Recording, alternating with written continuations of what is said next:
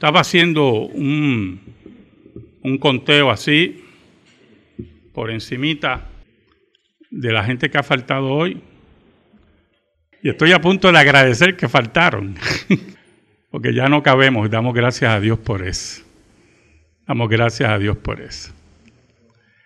Así que el Señor es bueno y tenemos que seguir hacia adelante nuestra labor. La labor firme que se hace según la escritura. No buscando, escuche bien, atraer a personas con cosas que la Biblia no menciona, con actividades que la Biblia no le interesa, sino por medio de la proclamación del Evangelio, la enseñanza correcta de la palabra, la predicación correcta y la disciplina bíblica. Porque nuestro país, nuestro hermoso país, está lleno de todas esas iglesias que buscan atraer a las personas para divertirlas. ¿Yo? Las diversiones siempre tienen un solo espíritu y un solo tiempo. Por eso, a la larga, las diversiones nos cansan, ¿verdad? Y dejan de ser divertidas. Pero cuando la palabra de Dios cambia el corazón del hombre y la mujer, y esa palabra de Dios es correctamente enseñada, Cristo dice que lleva fruto, mucho fruto. ¿Sabe? En ese sentido es que la pecaminosidad puede entrar en cualquier congregación que busca en cierta medida la satisfacción de los que están sentados y no busca la gloria de Dios y la correcta enseñanza y la correcta adoración. Si usted va conmigo a Romanos 5, del 12 al 19, que es el pasaje de la liturgia, usted va a ver un problema básico que ocurre en el Edén. Es el problema de los atajos es el problema de buscar las cosas y hacerlas como yo creo que deben ser. Adán y Eva decidieron que en cierta medida Dios necesitaba ayuda, que las instrucciones de Dios posiblemente no estaban completas. ¿Oyó? Yo me acuerdo que en una ocasión yo estaba armando una de esas cosas que vienen con, con instrucciones que usted compraba en, compra todavía en Walmart y eso, usted, quiere levantar, o un, tablillero, y entonces vienen con unas instrucciones, ¿verdad? Y vienen con diferentes bolsitas de los diferentes tornillos y los niveles de los tornillos, los largos, qué tornillo usted tiene que utilizar, etcétera, etcétera. Y yo me acuerdo que estoy armando ese utensilio y unos tornillos no me cuadraban y volvía a la instrucción y tenían una letrita y yo volvía y yo, pero ¿qué? No me está cuadrando. A la larga y a la postre yo dije, bueno, pues posiblemente voy a tener que ir a la tornillera que hay cerca de casa y comprar unos tornillos que... Pero el problema no era ese, hermano. El problema es que yo estaba leyendo mal las instrucciones. Las instrucciones estaban correctas. ¿Sabe? Las instrucciones de Dios estaban correctas. Estaban claras. Y cuando nosotros no leemos las instrucciones de Dios y no nos importan las instrucciones de Dios, va a traer graves problemas a nuestras vidas. Oramos. Yo te doy gracias, Señor. Perdóname porque te he sido infiel, pero tú permaneces fiel. Escóndenos bajo la sombra de la cruz, para que tu nombre y tu palabra llegue al corazón de tu pueblo. Ayúdame, Señor, para exponer esa palabra. En el nombre de Jesús te lo pido. Amén. Y amén. El versículo 12 nos dice, por tanto, como el pecado entró en el mundo por un hombre, y por el pecado la muerte, así la muerte pasó a todos los hombres, por cuanto todos pecaron. ¿Sabe algo? Una de las consecuencias de no oír las instrucciones y no leer correctamente las instrucciones es que las consecuencias no solamente son para usted, son también para los que están alrededor de usted. Y en ese sentido se afecta todo. Al no leer correctamente las instrucciones, yo estaba ya a punto de votar lo que había comprado para el mar. Se me había acabado la paciencia. Pero entonces usted dice, ¿pero en qué forma, en qué forma hay una consecuencia? Y bueno, hay una consecuencia, claro que sí. Porque el dinero que había separado para eso se votaba. Y afectaba la economía de mi casa. Posiblemente no en una forma así que pierda mi casa, pero sí afecta la economía de mi casa. Y afecta a mi familia. ¿Sabe? En relación al pacto que Dios había hecho con Adán y Eva, era un pacto universal de trascendencia cósmica. Dios le había dado la facultad a Adán de ser la cabeza federal de la humanidad, representante de la humanidad, y por lo tanto todo lo que ejerciera Adán iba a afectar a toda su prole, no la inmediata solamente, sino a toda la que vendría después. Por lo tanto, por no escuchar a Dios, por desobedecer a Dios, por tergiversar sus instrucciones y escuchar a la serpiente, las consecuencias fueron funestas. Y el pecado y la muerte, la muerte pasó a todos los hombres por cuanto todos pecaron. La muerte y en la pecaminosidad pasó a todos los hombres y los hombres siguieron pecando desechando las instrucciones, ya muchas veces no leyendo mal las instrucciones, desechando las instrucciones de Dios. ¿Sabe, hermano? En nuestra vida de santificación podemos cometer dos errores. Número uno, leer mal las instrucciones. Cuando leemos mal las instrucciones de las escrituras, añadimos a nuestra vida de santificación cosas que la Biblia no dice. Mandamientos de hombres. Ahora que estamos en cuaresma, ¿verdad? El catolicismo romano nos enseñaba no comer carne en la antigüedad, en cuaresma, o todos los viernes, inventos de Roma. Y si usted quería comer carne, se convirtió, ¿verdad? Eso hasta se convirtió en un arte culinario. Por eso es que usted ve que los supermercados, ¿verdad? Los llamados shopper, como dicen en Castilla la Vieja, se llenan de pescados, de mariscos y todas esas cosas, porque era una forma de sustituir la carne. Y entonces, si usted quería comer carne, pues usted tenía que pagar una indulgencia. Esos católicos saben más que yo. Ah, hermano una indulgencia. Oiga, hermano, mire esto. Y por lo tanto, cuando usted lee mal las instrucciones en relación a la santificación, usted empieza a añadir, usted empieza a establecer reglas de hombre. Y lo triste de todo eso es lo que usted concluye de esas reglas de hombre. Usted concluye que está cerca de Dios por eso. Está cerca de Dios porque no come carne en cuaresma. Está cerca de Dios porque no ve televisión en unos horarios en particular o nunca la ve. Está cerca de Dios porque como el fariseísmo ayuna unos días específicos y los anuncia, que yo me sorprendo, eso siempre me ha sorprendido mucho eso, como la gente anuncia sus ayunos. Y eso es leer mal las instrucciones. Pero cuando usted desecha las instrucciones es otra forma más de desechar la santificación bíblica. Y pensar que lo que es pecado no es pecado. Y usted establecer sus reglas, su forma de vida. Desechar la moral bíblica. Desechar las instrucciones de Dios. En el Edén las consecuencias fueron funestas, fueron terribles. La muerte pasó a todos los hombres.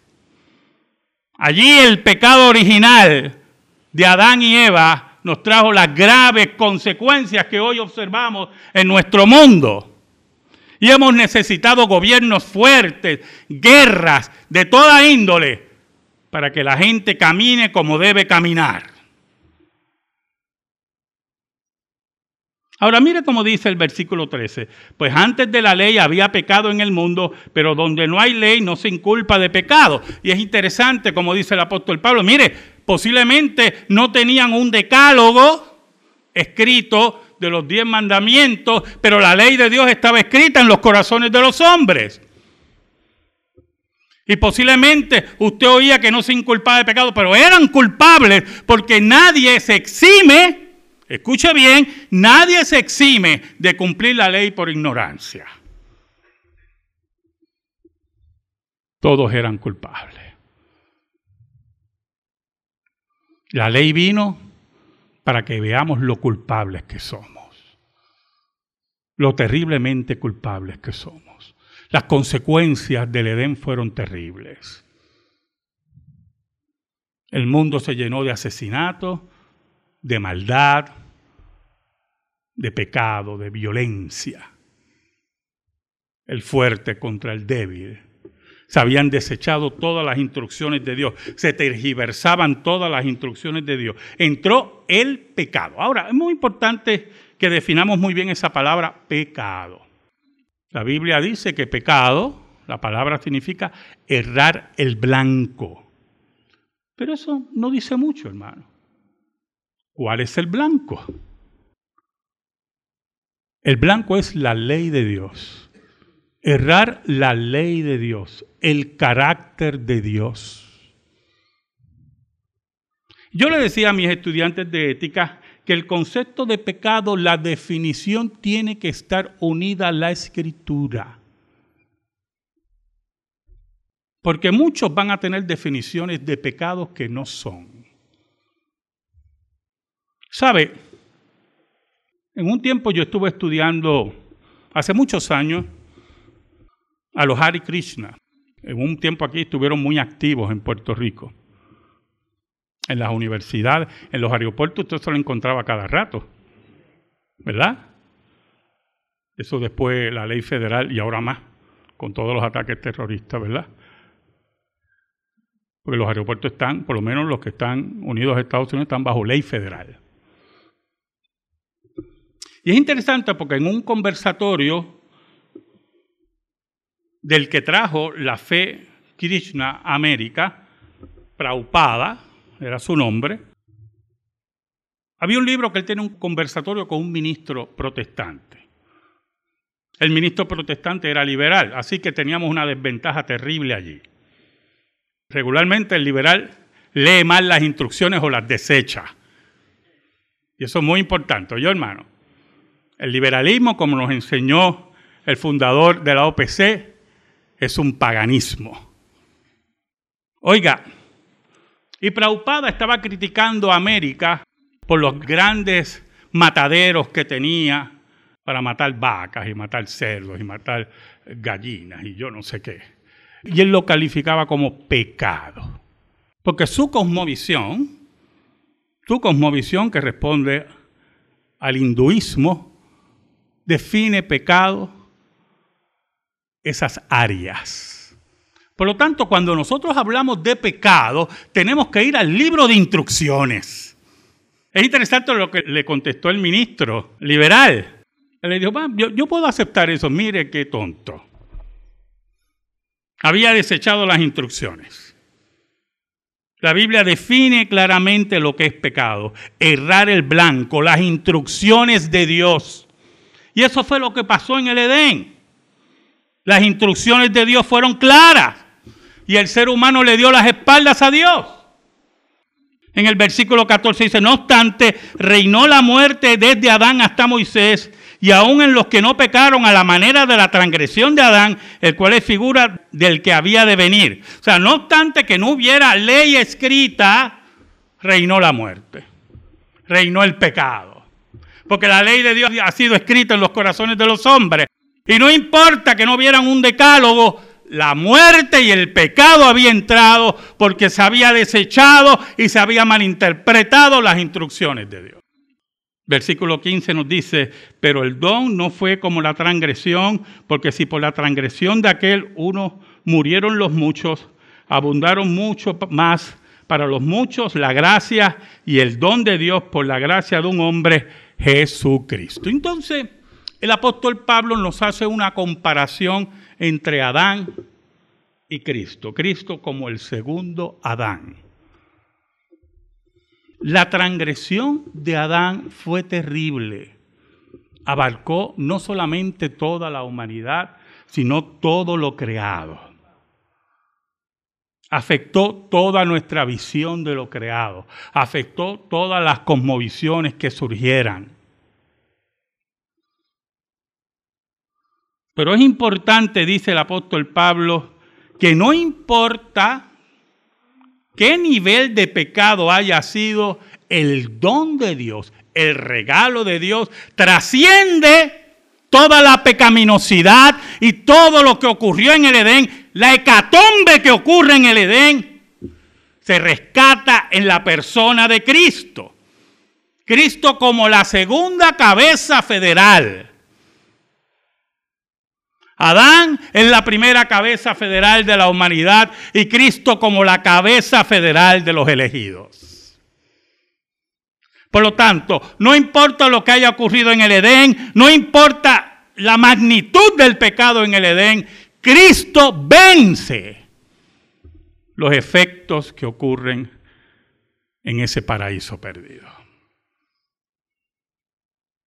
El versículo 16 dice el apóstol Pablo, y con el don no sucede como el caso de aquel uno que pecó, porque ciertamente el juicio vino a causa de un solo pecado para condenación, pero el don vino a causa de muchas transgresiones para justificación. Mire qué interesante.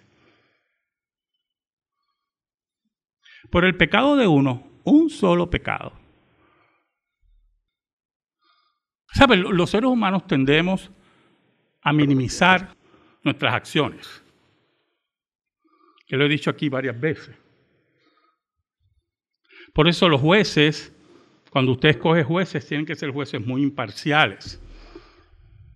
Personas, y por eso muchos jueces se inhiben de casos porque saben que no va a poder juzgar como debe ser, con mente clara. En los Estados Unidos, en los años 50, los jueces locales de los estados en el área sur, no hacían justicia a los negros. Y cuando llegaban casos a esos jueces locales, pues había muchas injusticias. Por eso se tuvieron que elevar los casos a nivel federal, para que esas injusticias desaparecieran. Por eso es que es muy importante que cuando un juez toma su posición, sea una persona que tenga temperamento judicial, lo que se conoce como temperamento judicial, y sea una persona que aquilate la prueba. Basado en un principio muy importante, muy importante de la ley, todos somos iguales ante la ley. Pero cuando tú crees que algunos son menos iguales que otros ante la ley, comienzan las injusticias. ¿Sabe algo? Ante la ley de Dios y la transgresión, todos somos iguales. Todos somos pecadores. Todos somos culpables, dice el apóstol Pablo. Mire qué magnitud del problema. Somos culpables delante de Dios. Y lo triste de todo eso, que no tenemos las armas para defendernos ni tenemos el equipo en nuestro ánimo, ni en nuestro espíritu, ni en nuestras obras para satisfacer a Dios. Por lo tanto, el problema es grave. Un solo pecado conllevó a graves problemas hasta el día de hoy. Por eso el apóstol Pablo dice en el versículo 16, y con el don no sucede, no ocurre como en el caso de aquel uno que pecó, porque ciertamente el juicio vino a causa de un solo pecado, el juicio de Dios, Vino por causa de un solo pecado para condenación a todos, pero el don vino a causa de muchas transgresiones. Y usted tiene que hacer la comparación. Caramba, ese juicio vino por un solo pecado y ahora cómo nosotros vamos a librarnos porque ahora no es un solo pecado. Ahora son muchas transgresiones. No solamente haber leído mal las instrucciones o malinterpretar las instrucciones o desobedecer las instrucciones. Es que los pecados ahora es desechar todas las instrucciones. Olvidarnos de Dios. Ser unos necios, dicen los salmistas. Porque negamos aún la existencia de Dios. Imagínense qué terrible es el ateísmo. Los ateos son menos, menos inteligentes que los demonios, porque la Biblia dice que los demonios creen y tiemblan. Y los ateos no creen. Los demonios son más inteligentes que los ateos. Qué cosa increíble. La transgresión es terrible. Es terrible. Por lo tanto, Dios es el único que puede satisfacer. Por eso el apóstol Pablo dice, pero el don vino, el regalo de Dios vino a causa de muchas transgresiones para justificación. Justificar. Cuando nos preguntan, ¿por qué hiciste esto? Va, ¿por qué te comportaste así? ¿Por qué dijiste esto? ¿Qué nos están pidiendo? Justifica por qué actuaste así. Cuando nos preguntan por nuestros pecados, ¿pero por qué hiciste esto? Regularmente, regularmente nos confundimos cuando tratamos de justificar. ¿Sabe por qué nos confundimos? Es sencillo, por lo menos yo. Es sencillo. ¿Sabe por qué nos trabamos cuando buscamos justificación a nuestros pecados y no como que no podemos como expresarnos? Porque no nos atrevemos a decir, porque lo quise, porque me gustaba, porque lo quería asesinar, porque quería darle un empujón, porque estaba molesto y quería cogerlo por el cuello. No nos atrevemos a decir eso, porque nuestro orgullo no nos permite decirlo. Y empezamos con unas trabas ahí. Chicos, lo que pasa es que anoche, y por ahí hacemos una historia bien larga para llegar a nuestra justificación. Y al final usted se da cuenta que no hay justificación de ninguna clase. Hay una sola razón, eres un pecador. Sencillo. Y tienes que bregar con tu pecado. Y tenemos que bregar con ese pecado. ¿En qué forma Dios justifica al pecador? Para declararlo justo. Mire lo que dice aquí el apóstol Pablo. Dice que el don vino a causa de muchas transgresiones para justificación. ¿Cómo Dios justifica al pecador que tiene muchas transgresiones? Que es culpable, que es culpable, somos culpables. ¿Cómo Dios lo puede justificar? ¿Un Dios santo? ¿Un Dios que su carácter ha sido violentado? El versículo 17 dice el apóstol Pablo, pues si por la transgresión de uno solo reinó la muerte, mucho más, muy importante, ese mucho más mucho más. La muerte y el pecado no pueden enfrentar a Dios. Mucho más. Reinarán en vida por uno solo, Jesucristo, los que reciben la abundancia de la gracia y del don de la justicia.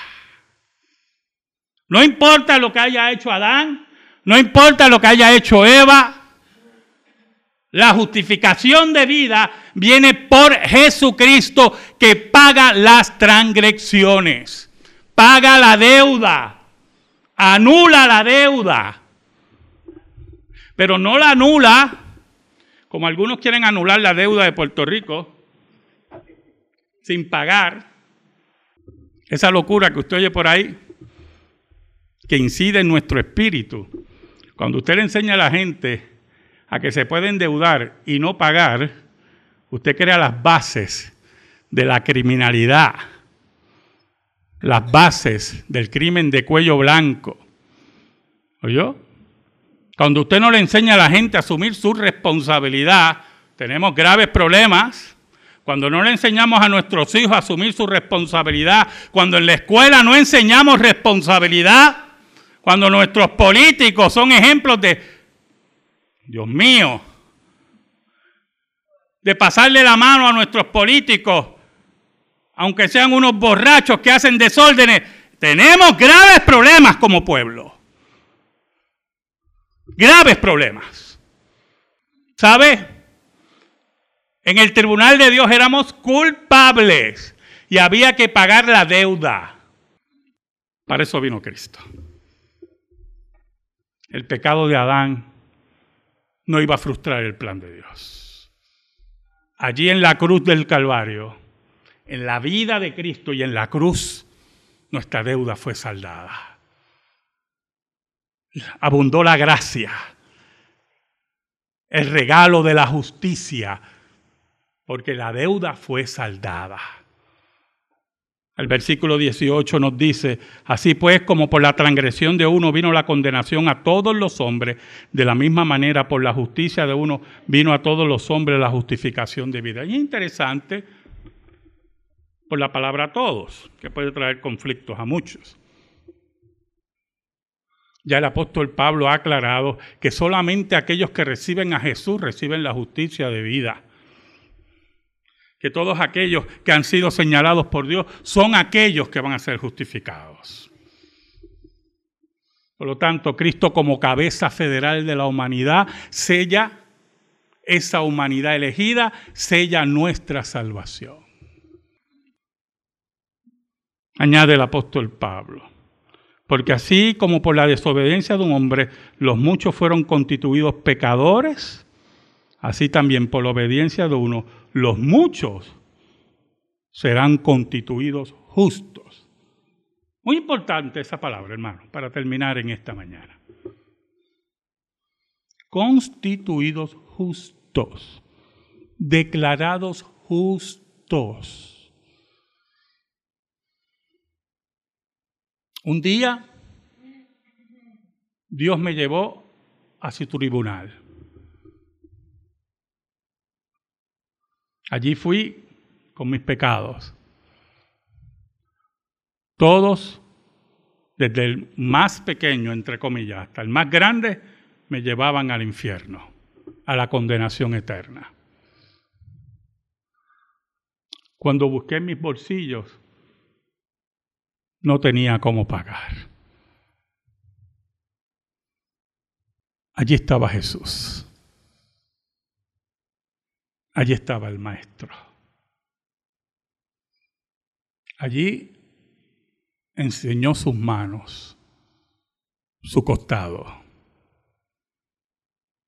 Allí nos habló de su vida en la cual cumplió la ley perfectamente. Y allí pagó mi deuda. Me cubrió con el manto de justicia, dice la Biblia. Pero pasaba algo, hermano. Muy importante eso. Yo seguía siendo un pecador.